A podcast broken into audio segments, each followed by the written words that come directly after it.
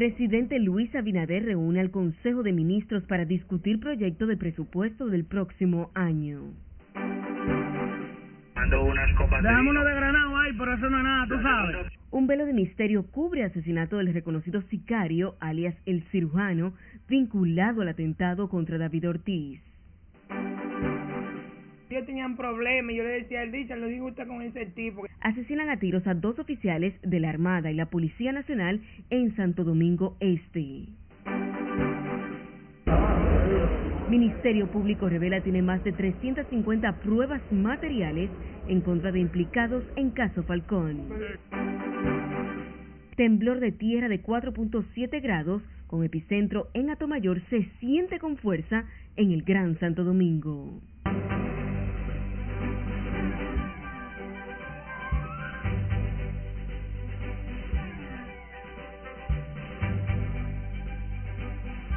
Muy buenas noches, bienvenidos a esta emisión estelar de Noticias RNN. Soy Janet León, tenemos muchas informaciones, así que vamos a iniciar de manera inmediata.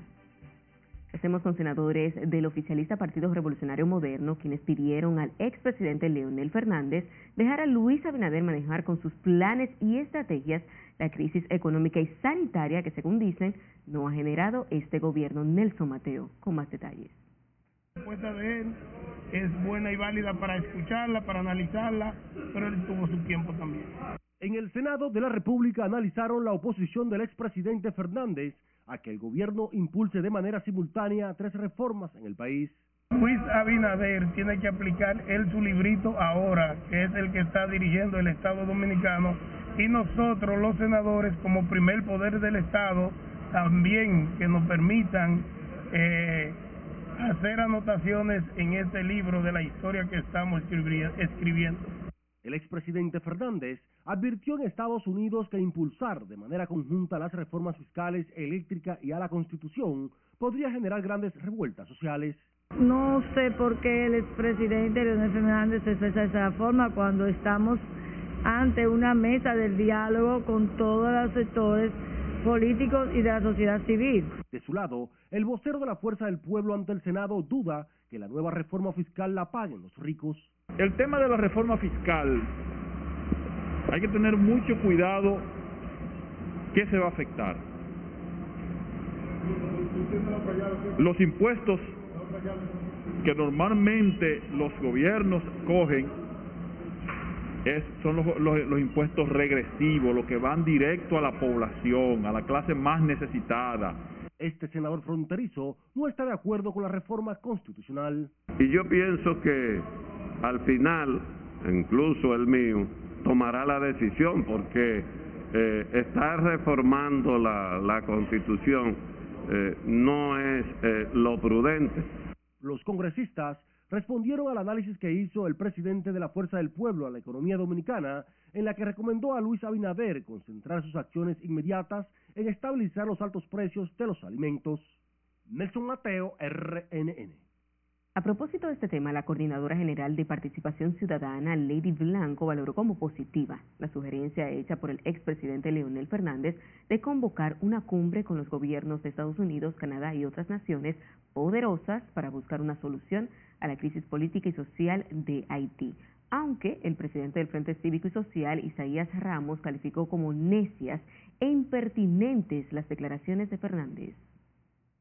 Entendemos que nuestros hermanos haitianos están pasando por una crisis económica, humanitaria y una crisis política en el marco sobre todo de una pandemia y que la comunidad internacional debe eh, poner su mirada, poner su corazón y poner también sus recursos y sus capacidades a favor de la solución de la crisis haitiana.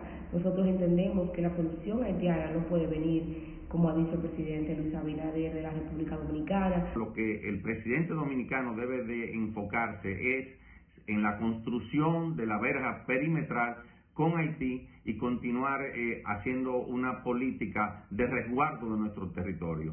Eh, lamentamos mucho que un expresidente, tres veces presidente de la República, venga con una sugerencia eh, fuera de lugar en estos tiempos.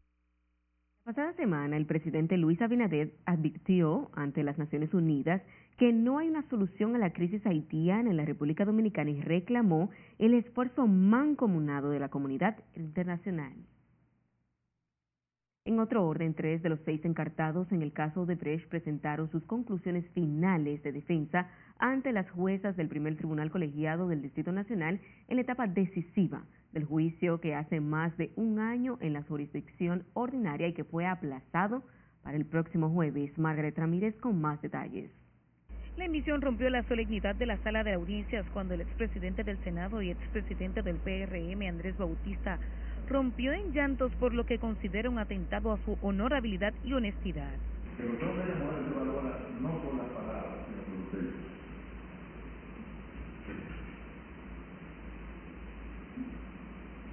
Con mi esposa, propiedad, decir, Emanuel, Susana y tres profesionales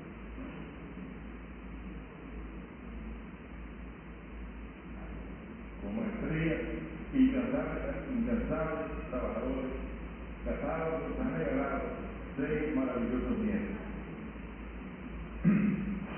Tengo hermanos, sobrinos,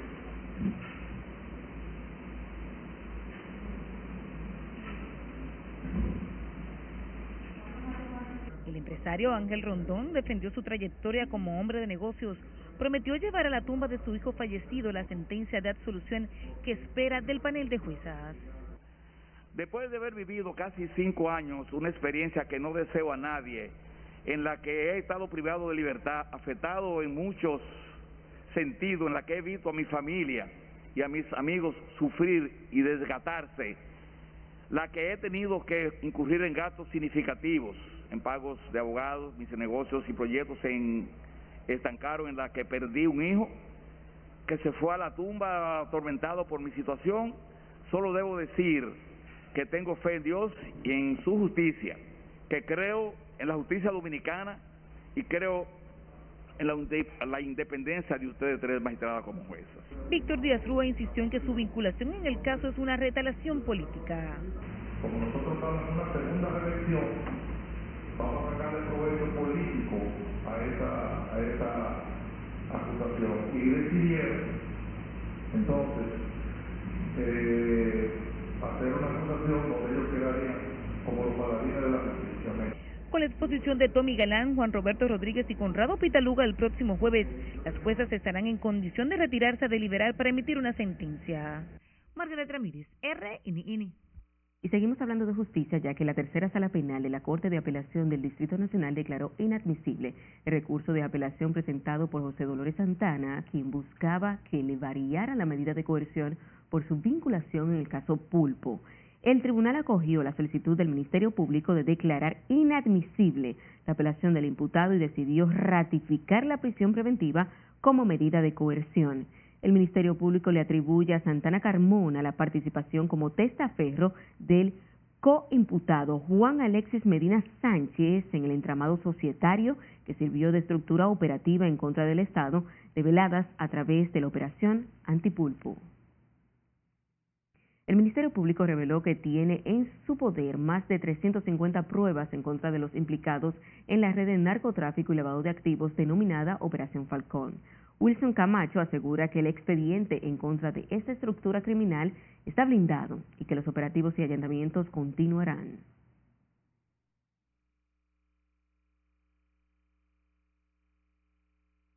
Falcón, se conoce en Santiago, fue aplazado para mañana por lo avanzado de la hora y la cantidad de páginas de la solicitud de la medida de coerción.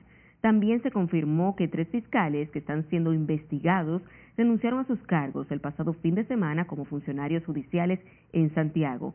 Los renunciantes son Félix Payano, Yorky Almonte y David Berroa. En otro caso, en la misma ciudad de Santiago de los Caballeros, desconocidos asesinaron a un reconocido sicario al que se le atribuyen varios crímenes, incluido su participación en el atentado contra el ex pelotero de grandes ligas David Ortiz el año 2019. Desde entonces, el cirujano, como se apodaba, era buscado por las autoridades sin que hasta este domingo se conociera su paradero como fue encontrado con más de 20 impactos de bala en distintas partes del cuerpo. Nuestro compañero Miguel de la Rosa con más. Dejamos uno de granado ahí, pero eso no es nada, tú sabes. Luis Alfredo Rivas Clase, conocido como el cirujano, tenía varias acusaciones de muertes y secuestro, por lo que era buscado por las autoridades. Pero pese a su amplio prontuario delictivo, se desplazaba libremente en la ciudad de Santiago y en las redes sociales exhibía videos de sus acciones criminales. Este domingo fue interceptado por varios hombres que sin mediar palabras y a plena luz del día lo acribillaron a tiros. Veo, veo, velo ahí, ve. Bueno, lo tienen ahí.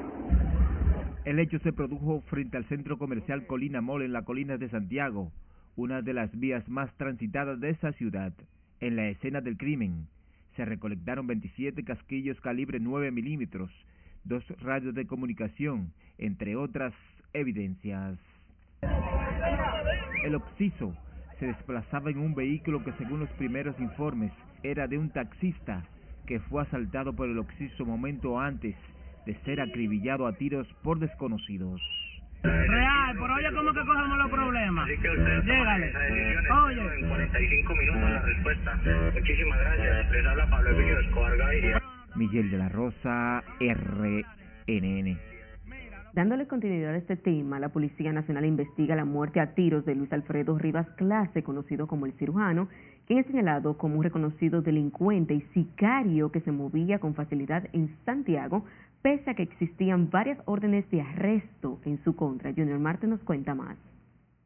Ya lo miran donde mataron ese tipo, eh. Miren, miren la gente lo mataron.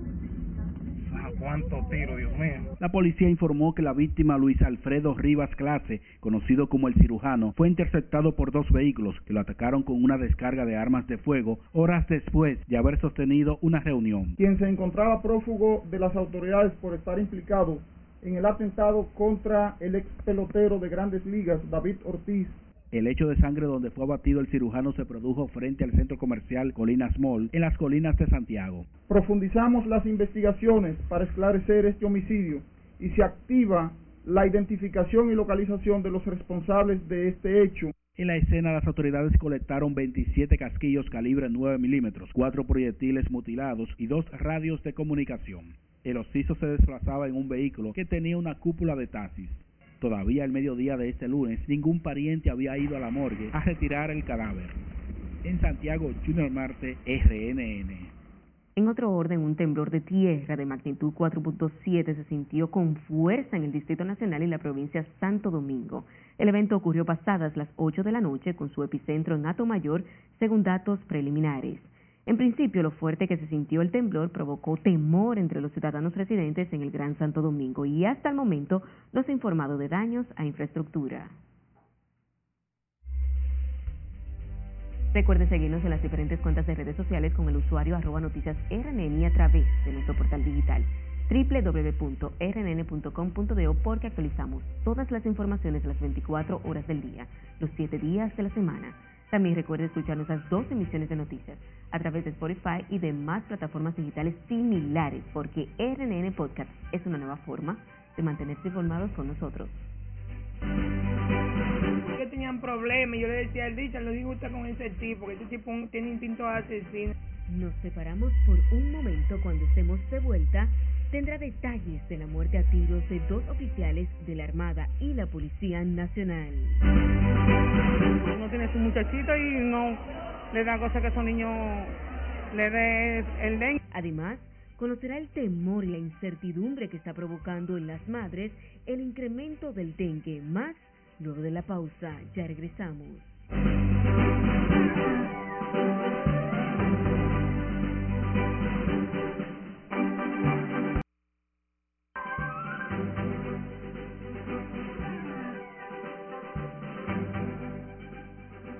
Iniciamos este bloque internacional con el gobernador de Texas, quien ha prometido contratar a un grupo de agentes fronterizos acusados de azotar a migrantes haitianos en caso que sean despedidos por el presidente de Estados Unidos, Joe Biden. Miguel de la Rosa, con esta y otras informaciones en el resumen de las internacionales de RNN. La semana pasada salieron a la luz una serie de imágenes que mostraban agentes fronterizos montados a caballos y azotando a migrantes haitianos impidiéndoles ingresar a los Estados Unidos. Pero el gobernador de Texas entiende que la administración de Biden ha abandonado cualquier pretensión de asegurar la soberanía de Texas o de Estados Unidos con estas políticas de fronteras abiertas y prometió contratar a los agentes fronterizos si son despedidos por cumplir con su trabajo. En España, agentes policiales de ocho países europeos desmantelaron una red de delincuentes balcánicos acusados de tráfico de cocaína en todo el continente. Los agentes efectuaron 61 arrestos y confiscaron más de 4 toneladas métricas de cocaína, informaron las autoridades. En Puerto Rico, el bebé de dos años que permanecía en estado de coma después de sufrir una intoxicación con cocaína murió este lunes al perder la actividad cerebral. El Departamento de Familia tomó custodia del menor y de otros dos hermanitos de 5 y 7 años de edad después que la madre no diera explicaciones convincentes del motivo de la intoxicación. La escasez de carburante en Reino Unido se agravó este fin de semana a causa de la compra motivada por el pánico, por lo que el gobierno pidió este lunes al ejército prepararse para ayudar a paliar la falta de transportistas. Culminamos en China nuestro paseo por el mundo es que la Administración Nacional de Radio y Televisión del gigante asiático pretende prohibir las caricaturas y otros programas infantiles que contengan cualquier mención de los que consideren violencia, sangre, vulgaridad o pornografía. En las internacionales, Miguel de la Rosa. Y retomando con las informaciones nacionales, el presidente Luis Abinader encabezó a puertas cerradas un consejo de ministros donde anunció que el presupuesto para el año 2022 asciende a más de un billón de pesos. La reunión se realizó en el salón de Cariátides del Palacio Presidencial y nuestro compañero Juan Francisco Herrera está en directo con nosotros para contarnos. Muy buenas noches, pasamos contigo.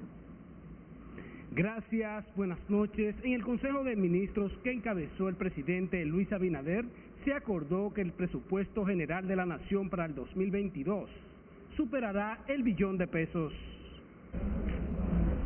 El Consejo de Ministros que encabezó el presidente aquí en el Palacio Nacional, que se extendió por más de dos horas, se acordó que el presupuesto del 2022 se presentará al Congreso Nacional superará el billón de pesos un poco menos que el año pasado. La cifra del presupuesto del año mil, 2022 será de un billón 46. Los ingresos estimados aproximadamente de 871 mil millones. Pero el vocero del gobierno detalló cuáles serán los ministerios que recibirán mayores partidas, incluyendo el de salud, debido a la pandemia del COVID-19.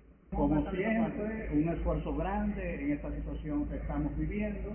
Habrá eh, el privilegio de aumentarle el gasto en salud, en educación, protección social y habrá otros gastos que indudablemente tendrán que ser recortados.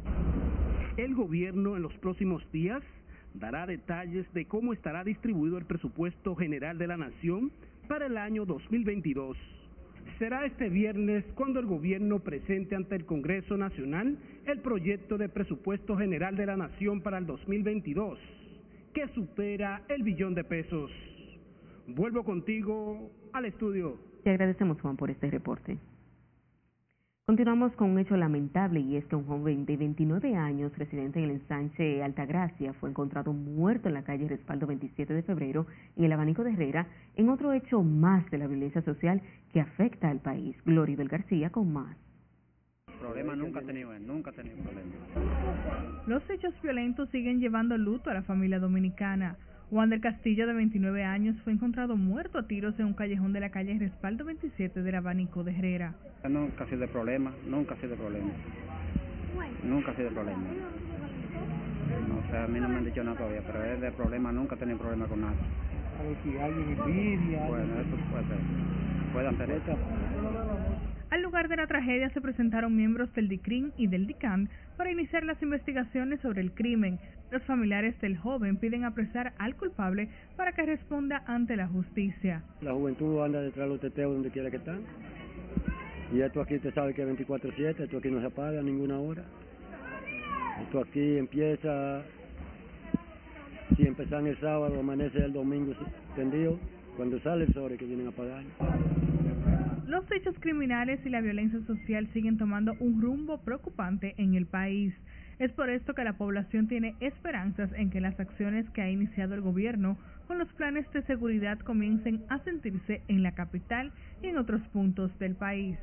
Gloribel García, RNN. En tanto que familiares del primer teniente de la Armada Dominicana, Agapito Montero, asesinado a tiros la mañana de este lunes en la parada de motoconchos de los Tres Ojos en Santo Domingo Este, pidieron a las autoridades redoblar los esfuerzos para apresar al homicida. Ana Luisa Peguero con más. Ellos tenían problemas, yo le decía al dicho, lo digo con ese tipo, que ese tipo tiene instinto asesino, yo se lo decía. En esta parada perdió la vida el teniente Agapito Montero, mejor conocido como Richard, quien en su tiempo libre se dedicaba al motoconcho. Montero, de 47 años, fue ultimado de un balazo en el pecho en medio de una discusión con un compañero por un pasajero. Y llegaron dos pasajeros, uno de 500 y uno de 300 y el tipo estaban peleando por, que por el de 500 pesos. Eso es lo que yo digo, pues yo digo tantas versiones que yo ni sé. Que yo confío en la justicia de este país y que hagan justicia y que lo agarren preso y que no lo suelten nunca para que no mate a más nadie, ni uno más. Es un asesino y estaba suelto. Ay, Dios mío, qué malo. Richard, quien dejó cinco hijos en la orfandad, incluyendo una bebé de seis meses, mantenía viejas rencillas con su victimario, Daniel Alcántara, por supuestos motivos pasionales. Sin embargo, la muerte del oficial ha sorprendido a la comunidad de los coquitos. Era muy tranquilo, muy juguetón, muy chévere, era muy humanitario con la gente y siempre estaba contento con nosotros. Pero es un oficial de la Marina y aquí del barrio que todo el mundo su, respeto.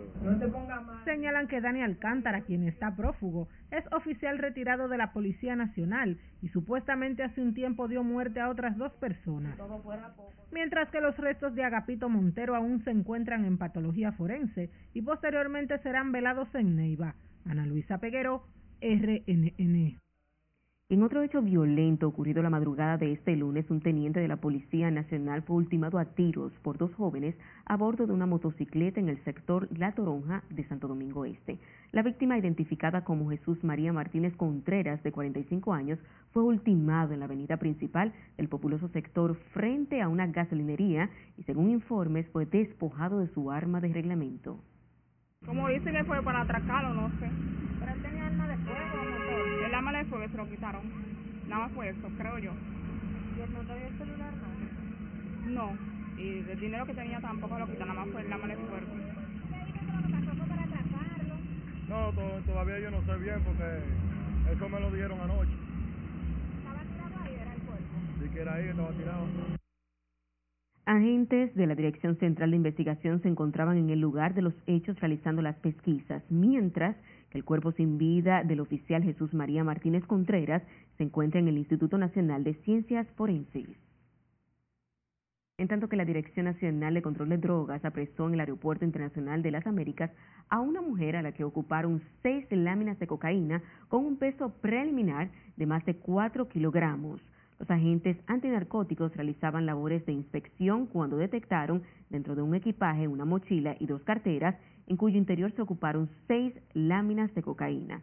La imputada de 60 años de nacionalidad puertorriqueña fue detenida cuando pretendía viajar hacia los Estados Unidos con la droga escondida en su equipaje. Este lunes fue entregada al Ministerio Público para conocerle medida de coerción en las próximas horas. Y cambiemos de tema ya que nuevos brotes del dengue generaron incertidumbre entre las madres que demandan atención a la salud en principales centros hospitalarios de la provincia de Santo Domingo y también del Distrito Nacional. María Ramírez con la historia. Está muy congestionado y le están dando fiebre.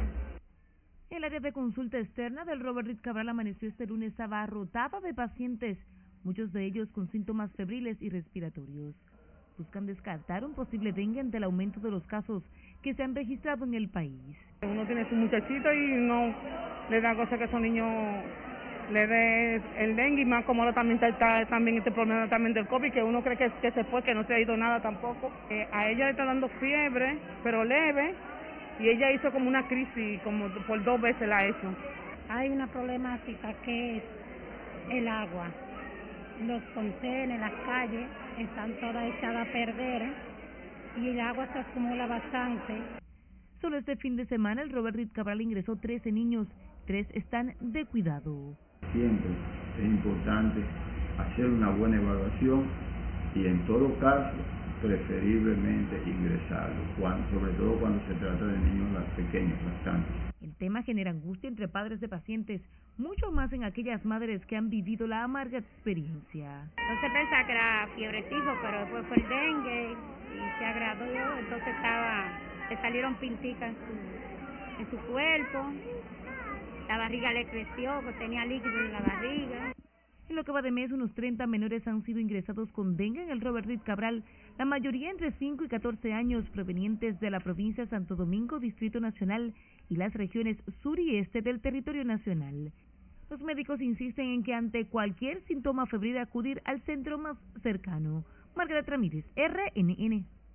Y sepa que en el centro de vacunación de la UAS han sido inmunizados más de 100.000 personas, un aporte importante a la meta de inocular al menos 70% de la población. Mientras en los centros desde la capital la asistencia sigue lenta pese a los esfuerzos de las autoridades sanitarias.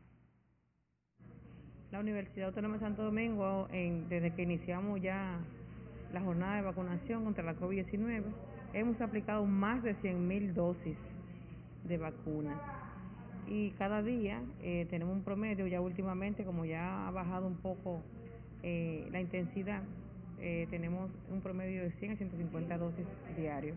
Cuando lo internan no volvemos a verlo.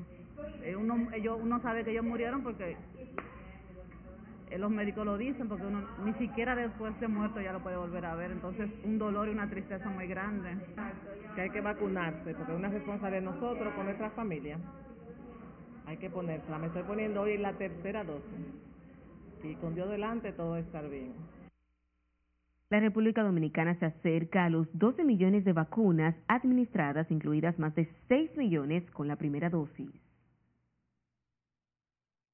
Y dos personas murieron y 368 fueron contagiadas por COVID-19 en las últimas 24 horas. Con los nuevos decesos, el total acumulado sube a 4.041 y 357.517 los contagios desde el inicio de la pandemia en marzo del año 2020. La positividad diaria está situada en un 10.86% por encima del promedio de las últimas cuatro semanas de 6.19%. La República Dominicana evalúa la posibilidad de exigir un pasaporte de vacunación, una medida que se aplique en otros países como Estados Unidos y que según las autoridades busca prevenir la propagación de contagios de COVID-19. La propuesta encontró rechazo del presidente del Colegio Médico Dominicano, Waldo Ariel Suero. Como tenemos reuniones semanales, la parte de gabinete ya se ha planteado varias veces, se están evaluando. No hay ahora, hay varios países que tienen diferentes tipos de códigos y se está evaluando. También se está hablando del proceso de migración, que tenemos reunión en marzo. También vamos a evaluar toda esta sugerencia que se están No estoy de acuerdo personalmente, puedo hablar personalmente. No estamos de acuerdo con que se exija un pasaporte de vacuna, ni en este país ni en ninguna parte del mundo. En otro orden, el ministro de Salud desautorizó a los centros educativos públicos y privados a suspender la docencia por la detección de contagios con COVID-19 sin autorización previa de las autoridades sanitarias y fueron velados la noche de este lunes en la funeraria Blandino de la avenida Brian Lincoln los restos de la madre del alcalde de Santo Domingo Oeste, José Andújar, quien falleció en su residencia a tempranas horas de la mañana. Según el edil, su madre, María Ramírez de Díaz de Andújar, de 90 años, no padecía de ninguna situación de salud, por lo que su deceso le tomó por sorpresa a él y a su familia. Esto es una pérdida irreparable. Esto no llena ningún nada. Eh, apenas hace un día se murió y para nosotros eso ha sido terrible. Pero nosotros somos temerosos de Dios y sabemos que con ayuda de Dios ella misma nos va a dar la fortaleza a todos nosotros para poder reponernos de toda esta situación. Al velatorio continúan llegando amigos y familiares para dar el pésame al alcalde, mientras que los restos de Doña María Díaz Ramírez de Andújar serán sepultados en la mañana de este martes en el cementerio Cristo Redentor. Paz a su alma. Y recuerde seguirnos en las diferentes cuentas de redes sociales con el usuario arroba noticias RNN a través de nuestro portal digital www.rnn.com.de porque actualizamos todas las informaciones todos los días. También recuerde escuchar nuestras dos emisiones de noticias a través de Spotify y demás plataformas digitales similares, porque RNN Podcast es una nueva forma de mantenerse informados con nosotros. Se está participando en una serie de discusiones, pero quien tiene que dar, tiene la responsabilidad. Pausamos nuevamente a un corte comercial. Al volver sabrá lo que dice el ministro de Economía sobre una eventual reforma fiscal. Sin un criterio de evaluación claro, transparente, objetivo y competitivo. También les contamos de la grave denuncia que hacen los suplidores del desayuno escolar. Esto y más luego de la pausa. No le cambie, siga con RNN, emisión estelar.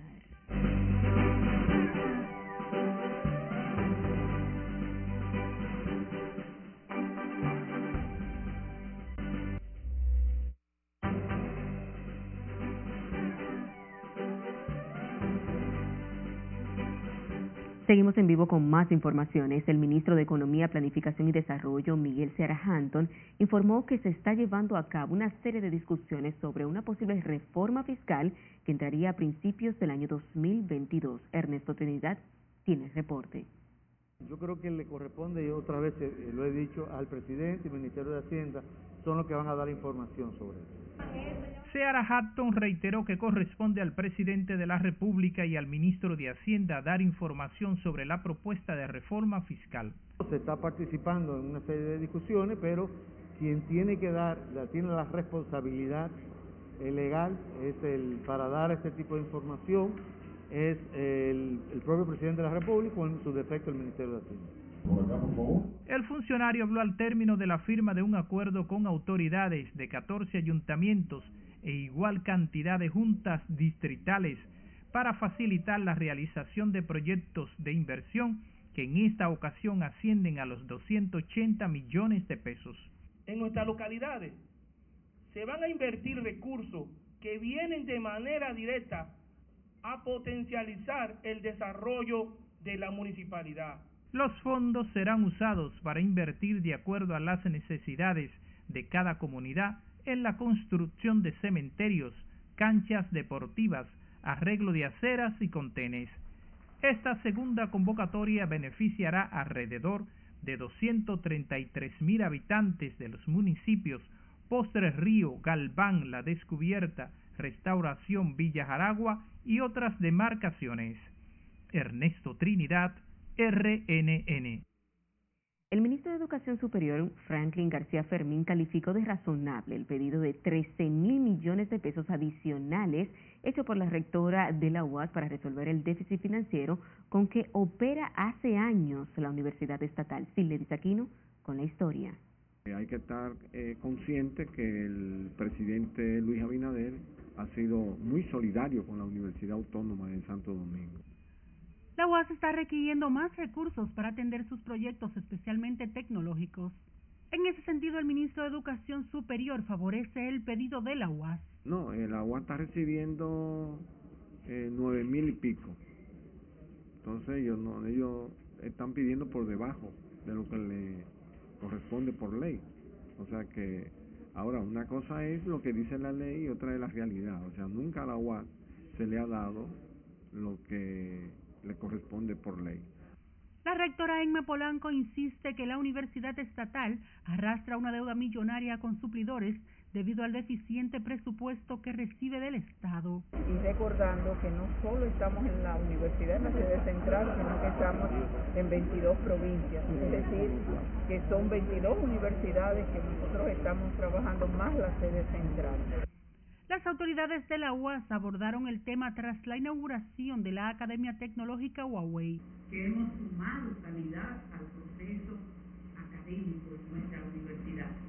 Es, ese es nuestro gran compromiso, de que los dominicanos y dominicanas se sientan orgullosos de una universidad que cumplirá en este año 483 años. Ya donamos un laboratorio de fraude que le permitirá a todos los jóvenes dominicanos certificarse y con ello conseguir empleo en todas las compañías de la de También entregaron reconocimiento a los primeros graduados de 70 estudiantes enviados a China a realizar estudios. Sila Disaquino, RNN.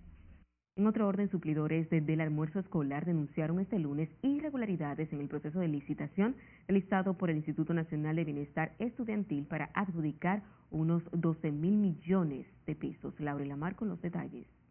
Ha provocado exclusiones masivas de los participantes Según los denunciantes, la situación ha impedido que los estudiantes de tanda extendida completen su jornada educativa. Aseguran que fueron excluidos del proceso de licitación por asuntos técnicos. señala que las altas fallas en la elaboración del pliego de condiciones específicas sin un criterio de evaluación claro, transparente, objetivo y competitivo causó lo siguiente. Primero, que el 13 de agosto se informara la descalificación de los oferentes 44 días después del plazo acor- establecido en el pliego de condiciones. Pero el director de Compras y Contrataciones Públicas, Carlos Pimentel, aseguró que no han detectado irregularidades en las licitaciones del INAVIE, aunque advirtió que vigilará próximas convocatorias. Bueno, todo proveedor que participa en un proceso tiene eh, la vía para reclamar eh, sus derechos y hacer cumplir las disposiciones que establece la ley. Tiene abierta la vía de las impugnaciones y posterior a la vía de impugnaciones puede interponer recursos en el órgano rector y nosotros estamos en la obligación de conocer esos recursos y siempre va a haber una decisión como hemos hecho hasta el día de hoy. Los suplidores denunciantes informaron que son más de 2.000 los afectados con el proceso. Ya iniciaron acciones legales de las cuales hasta el momento no han recibido respuestas. Laurila Mar, RNN. Y sepa que en 60 días los productores agrícolas asentados en Valle Nuevo, Constanza, deben concluir sus cosechas y dejar sin efecto nuevas siembras. El Ministerio de Medio Ambiente y Recursos Naturales anunció nuevas medidas para concluir el proceso de rescate de esa área protegida. Scarlett Guichardo, con más. que insisto, no estamos desalojando absolutamente a nadie. A partir de hoy, el Ministerio de Medio Ambiente otorga 60 días más para que los productores que tienen siembras de ciclo corto terminen de cosechar sus cultivos en la Reserva Ecológica de Valle Nuevo. Cuando concluyamos con los cultivos de ciclo corto, que son los más, son los más, entonces vamos a iniciar un proceso de restauración ecológica.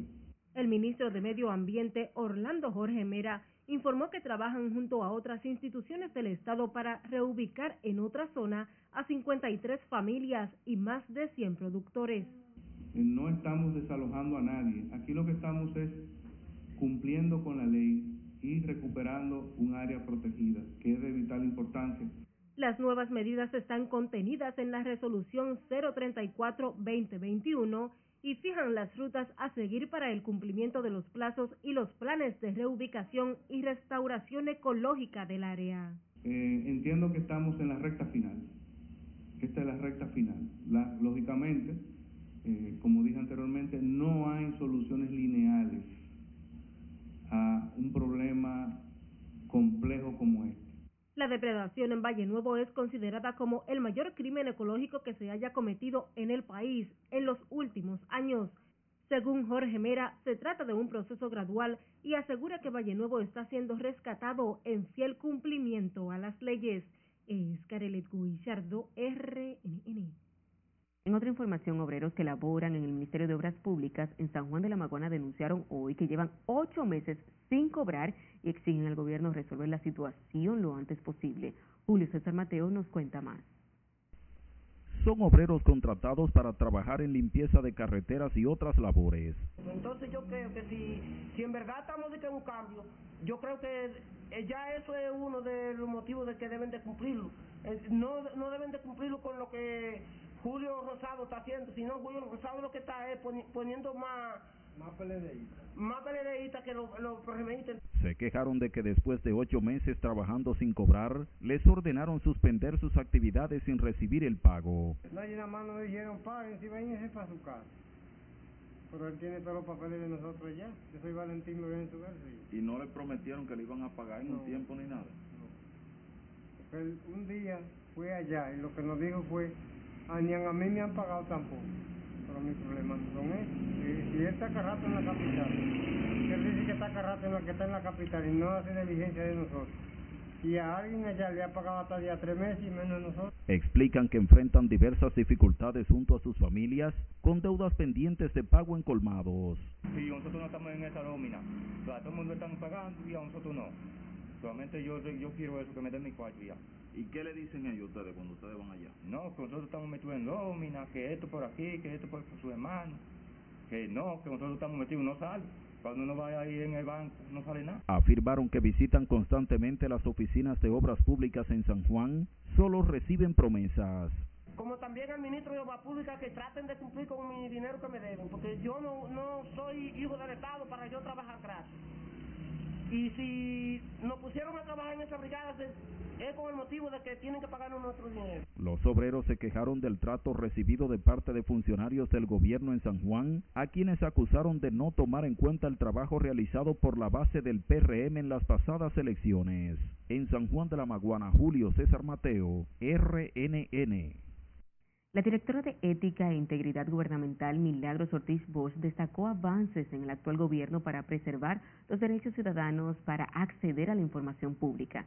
La funcionaria dijo también que la transparencia en los procesos del Estado es un punto fundamental para el desarrollo del país. un gobierno dirige comunidades enteras, sociedades, países enteros y no informa lo que hace, nunca van a ser lo esencial de la gobernanza, la confianza, la credibilidad. Y esa es la convocatoria que ahora hacemos como institución gubernamental, pero fundamentalmente que tenemos que caminar conjuntamente con la sociedad. Milagros Ortiz Bosch participó en un panel denominado Estado Abierto y Tecnologías junto al director de Compras y Contrataciones Públicas, Carlos Pimentel, y funcionarios del sector económico del gobierno.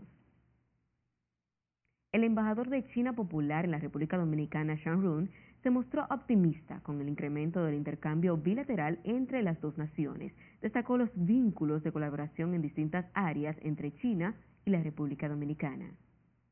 Relaciones entre ambos países marchan muy bien, a pasos firmes, y sobre el principio de respeto mutuo y beneficio recíproco. Eh, estamos muy satisfechos y vemos una amplia perspectiva de desarrollo hacia el futuro. El diplomático chino dijo además que ya su país ha entregado a República Dominicana las vacunas que fueron contratadas por el país para combatir el COVID-19. Esa es la palabra de Dios. Pasamos a nuestro último corte de la noche. Cuando retornemos, extraemos detalles de la celebración del Día de la Biblia a propósito del debate para que se lea su contenido en las escuelas. Demasiado tapones. Tienen que tirar un metro por aquí por la 27. Además, les contamos del caos en el tránsito por los largos taponamientos agudizados con el inicio del año escolar. Al regreso, los detalles.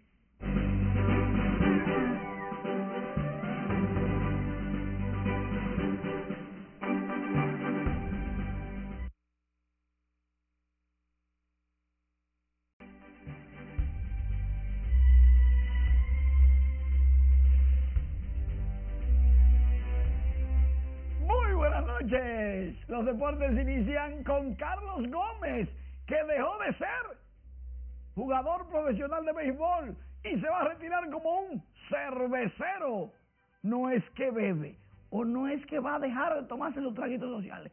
Es que oficialmente firmó la carta pidiéndole a las grandes ligas que lo retiren como jugador activo, siendo un jugador de los cerveceros de Milwaukee. Oigan bien, todo lo que él firmó fue vía el equipo de los cerveceros de Milwaukee. Pero las Águilas Ibañas quieren que él se retire también, pero jugando aquí un último año con ellos.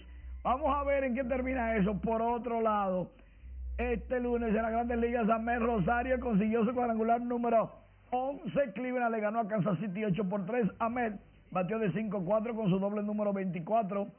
Anotó dos carreras, lleva 73, remolcó 3, totaliza 54 y promedio de bateo de 283. Su palo de 408 pies.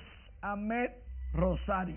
Mientras, en otro partido bien tempranito este lunes, Eloy Jiménez conectó cuadrangular de 432 pies, su décimo cuadrangular de la campaña, tiene 55 de por vida, terminó bateando el partido de 4-3, dos carreras anotadas, totaliza 22, dos carreras remolcadas, tiene 37, ese partido lo ganaron los Media Blancas de Chicago, 8 carreras por 7 ante los Tigres de Detroit. Y eso, que en el noveno se iba al Moon Plate. Cedric Mullins se convierte en el primer jugador en esta temporada en llegar al club del 30-30, 30 cuadrangulares, 30 bases robadas. Dice Al Horford que está optimista con Boston para este año, para esta temporada de la NBA. Volvió a su casa. Al Horford, Arelis está gozosa. Esa es su mamá. Mientras, hablando de baloncesto y de NBA, Alex Rodríguez ya llegó a Minnesota y controla los equipos profesionales del basquetbol masculino y femenino, Timberwolves y Minnesota Lynx. Sus socios, Glenn Taylor y Mark Lord, dicen que están como que un niño, ah, con Cartown, claro, como debe ser, están como unos niños logrando sus sueños, ser socios de Alex Rodríguez en un deporte profesional. Sé, sé la grandeza de Erod. Cartán ahí frío con el presidente como debe de ser. ¿Viste eso? Por primera vez veo a Alex Rodríguez pequeño. Sí, ciertamente. y Cartán diciéndole al jefe, lo quiero mucho, pero usted me paga. Sí. Y bastante. Muchísimas gracias, Manny. Retomando con las informaciones, el incremento de los tapones en la capital complica cada día más el desplazamiento de las personas e incrementa el gasto del combustible a propietarios de vehículos y choferes del transporte público. Esta Guichardo nos cuenta. Eh, aparte de que los combustibles están bastante caros, gastamos mucho más combustible y es una lucha que tenemos en el día a día, pero no nos queda de otra. El congestionamiento vehicular se ha convertido en una odisea para quienes deben cruzar las enmarañadas calles capitalinas en el trayecto a sus lugares de trabajo, universidades y otros. Tripa corazones, desde que abrieron las escuelas se incrementó alrededor de un 50% o vamos a decir un 40% el, el, el, la dificultad del tráfico. Esto es terrible. Un verdadero caos. Ya usted sabe. ¿Muchos tapones? Demasiado tapones tienen que tirar un metro por aquí por la 27 derecho hasta la Duarte para que esto se, se normalice un metro y el teleférico por aquí también 27 derecho y muy caro están los pasajes también demasiado caro algunos optan por salir de sus casas hasta dos horas antes de lo acostumbrado para evitar el caos del tráfico que parece no tener fin. Esto está de una manera que yo principalmente casi mente les salgo a la calle con los tapones que hay. Aquí los choferes casi no pueden trabajar con los tapones que hay. Si dan tres o cuatro vueltas es mucho, porque es un tapón desde que amanece hasta que llega la noche. Los tapones obligan a las personas a gastar más dinero e incluso roba tiempo a quienes deben hacer diligencias o quieren retirarse a sus hogares. Porque tú sabes que hay demasiado vehículo y poco terreno. Entonces, por lo menos todo el que tiene un vehículo lo pueden sale hacer su diligencia en él temprano. Los atascos en el tránsito se intensificaron en la última semana con el inicio del año escolar, algo que no pueden controlar los conductores que no ven una salida a esta situación. Es Carelet Gunchardo, RNN. En otro orden, el presidente Luis Abinader y la vicepresidenta Raquel Peña encabezaron este lunes la celebración del Día Nacional de la Biblia fecha declarada mediante el decreto 204-84. El enlace de las iglesias protestantes ante el Poder Ejecutivo dio Astacio, así como otros pastores respaldan la lectura de la Biblia en las escuelas, aunque de forma voluntaria. La Biblia también establece límites a la vida del ser humano, tales como no hagas a otro lo que no quiere que te hagan a ti, no matarás, no robarás, lo que pertenece a tu prójimo, respetarás a tus padres. Todos estos son valores necesarios para la vida que aunque contamos con distintos formatos para presentar la Biblia, su contenido y mensaje es el mismo. Todas las cosas pasan, lo único que verdaderamente permanece es la palabra de Dios, porque nunca cambia, siempre es la misma. Pasan los siglos, las generaciones y su palabra sigue transformando vidas. Representantes de las iglesias afirman que la Biblia también promueve los valores y convivencia pacífica dentro de los hogares. En la actividad, tanto el presidente Luis Abinader como la vicemandataria Raquel Peña recibieron dos ejemplares de la Biblia. En otro orden, la Comisión de Comunicación de la Cámara de Diputados busca consenso para aprobar un proyecto de ley orientado a sancionar la música urbana que promueve violencia, sexo y consumo de drogas. El Pirio Báez y otros diputados se refirieron a la artista urbana Toquicha, ya que, según ellos, el mensaje explícito de sus canciones atenta contra la moral. Mira, el Congreso de la República tiene que dar respuesta a estas alabanzas al levianismo, a esta alabanza al uso y consumo de estupefacientes, a esta alabanza a la violencia, esas canciones que tienen letras de muy mal gusto. Entonces tenemos que poner un, un corte tanto a, a los artistas populares que deben vender una mejor imagen al país y una mejor imagen a, lo, a la juventud para, para, para, poder formarlo y también a, a los comunicadores que entienden que, que esto, eh, esto es una selva y que pueden decir cuanto quieren en un, en, en, en un lenguaje soez. La Comisión de Espectáculos, Públicos ya se reunió con los diputados en busca de unificar opiniones y criterios para crear un reglamento con sanciones más drásticas para cantantes y exponentes que promuevan un lenguaje soez. La Asociación Dominicana de Prensa Turística celebró hoy el 44 aniversario de su fundación, fecha que coincide con el Día Mundial del Turismo. Para la ocasión se llevó una ofrenda floral al altar de la patria como reconocimiento especial a los fundadores de esa institución con la misión de promover el turismo a través del periodismo. Debemos unirnos para que el país siga floreciendo. Nosotros tenemos unas autoridades comprometidas, lo han demostrado, se han acercado a nosotros, tenemos su apoyo. Yo creo que lo más importante es llegar a cada comunicador del turismo para que ellos sientan ese apoyo de que seguiremos haciéndolo bien. La presidenta de la organización destacó el rol que ha desarrollado a favor del turismo nacional, lo que considera un privilegio para sus miembros. El presidente de la Asociación Nacional de Hoteles y Turismo prevé que para los meses de noviembre y diciembre el país alcanzará cifras récord post pandemia. Su presidente Rafael Blanco Tejera aspira que para la temporada alta la totalidad de los hoteles operen a toda capacidad. Nosotros vemos como mes tras mes estamos mejorando, las llegadas están mejorando, pero también que es igual la importancia, nuevos mercados están abriendo. Por ejemplo, nosotros vemos como ya Rusia tiene varias frecuencias semanales hacia distintos puntos del país, inclusive mercados que antes no estaba, no tenía, como es el caso de Samaná.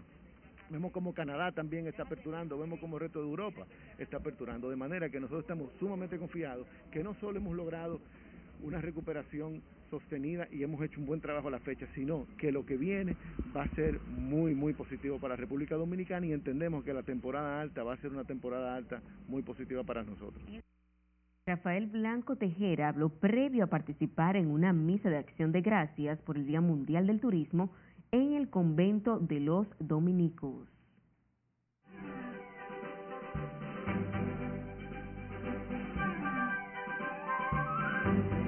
Hola, ¿qué tal? Buenas noches. El cantautor español Pedro Guerra regresará a República Dominicana en un mes para presentar su más reciente álbum. El cantautor español Pedro Guerra anuncia su regreso a República Dominicana y se presentará el próximo viernes 22 de octubre a las 8.30 en el Teatro Nacional junto a toda su banda para presentar su buena música. En esta oportunidad nos brinda su exquisita producción musical El Viaje.